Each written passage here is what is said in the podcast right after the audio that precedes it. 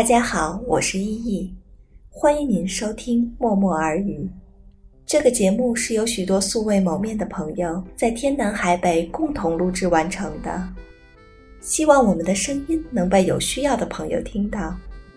您可以通过声波 FM 或者荔枝 FM 幺三幺六六八二点播收听。如果您也关注视力障碍群体，欢迎您通过专为视障朋友提供有声服务平台的声波网收听相关节目。同时，您也可以通过声波 FM 为视障朋友录制您自己的有声节目。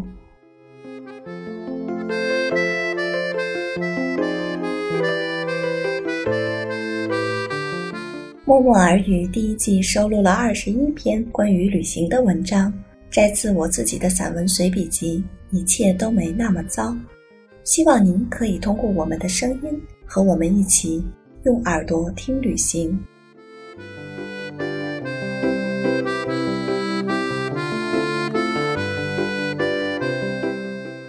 第六篇文章是感谢生命的美意。在收集这篇文章音频的时候。同时收到男生和女生两个版本，并且他们的声音都非常的好听，都说唯有爱和美食不可辜负。我觉得好听的读书声也是无法割舍的，所以在计划之外，我把这篇文章多剪辑了一期节目。男生版是我的朋友网页平面设计师小超同学播读的，女生来自网友 Sherry LXT。非常感谢每一位陪我一起完成这件事的朋友。谢谢你们愿意分享自己的声音给大家。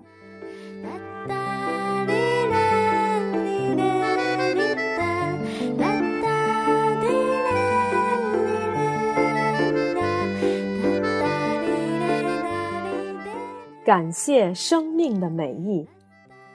世界上很多体系的形成和发展，都离不开外在的大地理环境，大到国家的形成和历史。小到民族性格、风俗传统和饮食习惯，所谓地理决定论不无道理。意大利除了好吃又不贵的披萨和通心粉，不同地区也根据各自物产创造出风格各异的美食。半岛最南端又因为同希腊接近，食物的选材互相影响。希腊和土耳其紧邻。肉食就跟西欧不同，以羊肉为主，因而南部意大利就会做出很多美味的羊肉。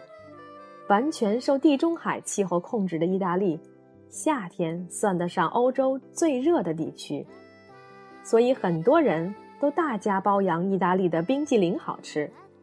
据说某影视明星也不吝赞美之词。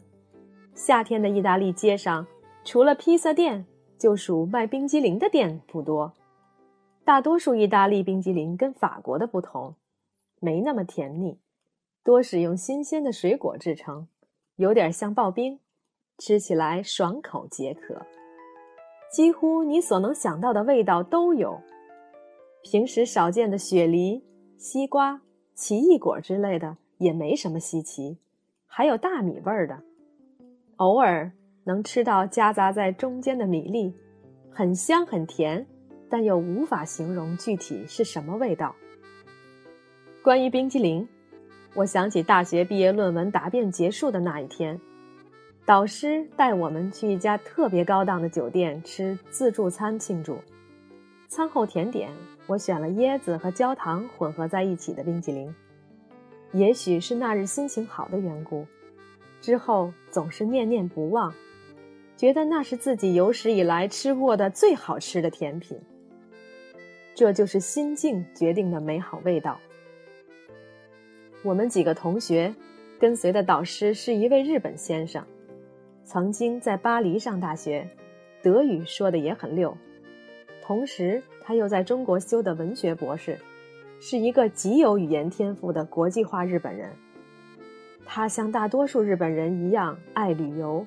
也很会享受生活，所以总是能找到各种风味的美食。在那之后，我试图找过很多次这种味道，但市面上很少能找到这两种口味。甚至在病床上奄奄一息的时候，我都觉得遗憾。原来影视剧的类似情节真的是源于生活。在巴黎西带岛，巴黎圣母院的所在地的一条不宽的巷子中，有一家始建于1954年的冰激凌老店，宣称这里能买到法国最好吃的冰激凌。店面看上去就是古朴的怀旧风格。干净透亮的冰柜中，整齐摆放着装满不同颜色口味的冰激凌桶。冷柜旁边的货台上，焦黄酥脆的蛋卷儿，一个套一个的码放着。走入店中，看到这个场景，我就会不由自主地咽口水。终于在这里找到了椰子和焦糖口味，将两个冰激凌球混在一个蛋卷里，椰子的香浓。混着甜中微苦的焦糖，加上一咬就会掉渣的蛋卷外壳，幸福的满足感猛烈地涌上心头。在异国他乡意外找到似曾相识的味道，也算是了了一桩心愿。说起有关吃的地理因素，比利时最有名的招牌菜青口薯条，也是个很好的例子。靠近大西洋，有水产不说。比利时跟英国隔海相望，如今通过海底隧道相连，两国之间的距离已是分分钟的小事儿。比利时的薯条跟英国最有名的 fish and chips 中的 chips 是好兄弟，只不过一个嫁给了鱼，另一个嫁给了亲口。不管怎么说，也都是同宗同源。把颜色鲜艳欲滴的樱桃口味比利时啤酒。倒入高高的透明玻璃杯中，搭配清口和薯条一起食用，这就是比利时人最享受的晚餐。为了吃到最地道的比利时薯条，我们专程在一个阳光和煦的下午去拜访一家经营了六十年的炸薯条老店。薯条店在城市中一个养满野鸭的湖心公园附近，只提供外带的薯条店就像一个大一点的报刊亭。分两路站满了排队的食客，主营薯条之外，还有各种油炸的食品，配料的蘸酱有很多种，需要花钱购买。炸薯条对于比利时来说是可以当做主食的，一根根手指般粗壮的薯条被炸成金黄色，外酥里糯，不知不觉半包下肚，反应过来我就已经觉得很饱。比利时的夏季凉爽。为巧克力的制作和储存提供了最基本的天气环境，再加上比利时曾经强占刚果，为进军非洲可可庄园和巧克力生产行业提供了极大的便利。据统计，在比利时有大大小小三百五十多家巧克力生产商，三千多种不同口味的巧克力覆盖了人们所需要的一切范围。无论是传统的百年手工作坊，还是大型巧克力公司，都有着自家的独门秘籍来保持品牌特色。毫不夸张地说，只要打上比利时制造的巧克力，都可以算是精品。大街小巷随处都能看到巧克力商店，有一些高端的品牌像奢侈品一样美美的摆放在专营门店之中。在布鲁塞尔，高端时尚的代名词 Grand Sublime、Witmer、Godiva、Nohos 比邻争艳。Pierre Maclini 的两层楼旗舰店也被称为巧克力爱好者的卖家。东欧的饮食特色绝对是无肉不欢，以德国和捷克为首，大块吃肉、大口喝酒的习惯更是平易近人、接地气。每一份主菜的量大到一般口味的女生吃不完。有点中国东北菜的豪迈做派，德国巴伐利亚的烤猪肘常被人津津乐道，市场上名目繁多的香肠也十分诱人。在捷克，这些肉食做的也毫不逊色，但物价要比德国便宜不少。在汉诺威郊区的一家酒店的停车场旁边，有一个不大的露天院落，我们本来不打算吃饭。但是被炊烟袅袅的香味儿所吸引。只见院落的地下铺着大颗松散的石子，大树下摆放着很多简易桌凳，就像平时在公园中供游人修饰的那种，几乎坐满了食客。因为此地根本不是旅游区，我猜想大部分都应该是当地人。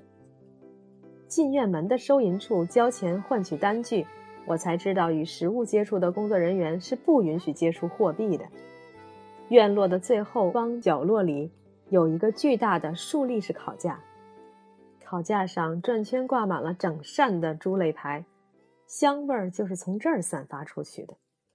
把单据交付。就会有人在烤架上帮你挑一扇已经烤好的排骨，然后把它放在案板上，拿着大刀迅速剁成方便食用的小块。整个过程轻巧熟练。刚下火的猪排还有些烫口，但是因为实在太香，吃下第一小口我就已经欲罢不能。烤是人类最原始的烹饪方式，也是最好的保留和发扬原味的方式。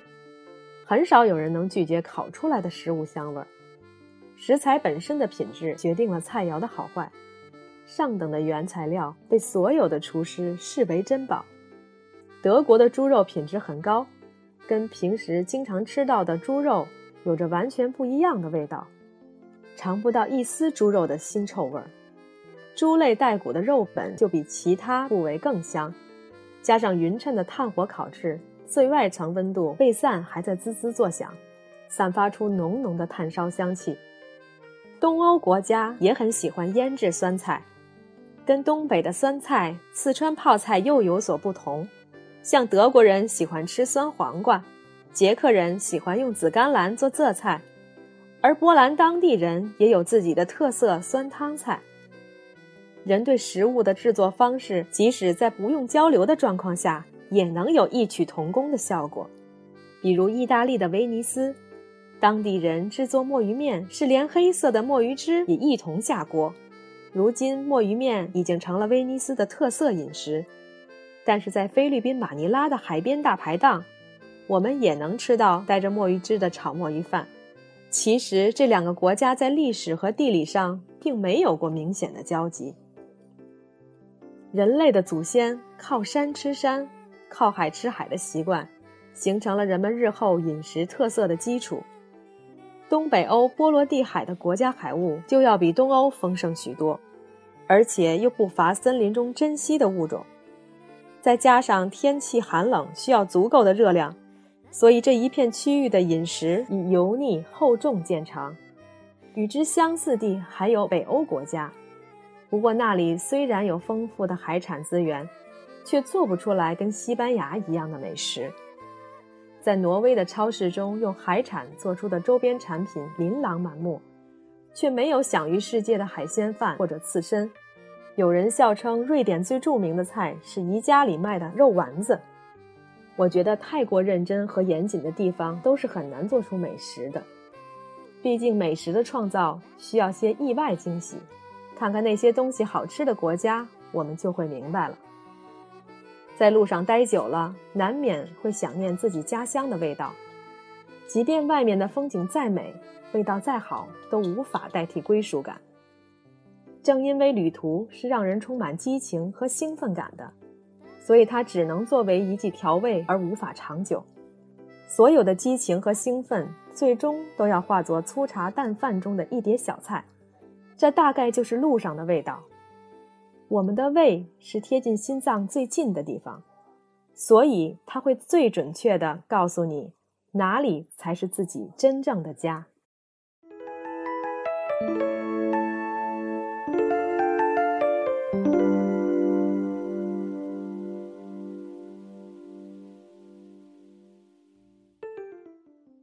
感谢您的收听，在节目的最后送上一首幸福的舞蹈。希望您拥有愉快的一天，祝您早安、午安或者晚安。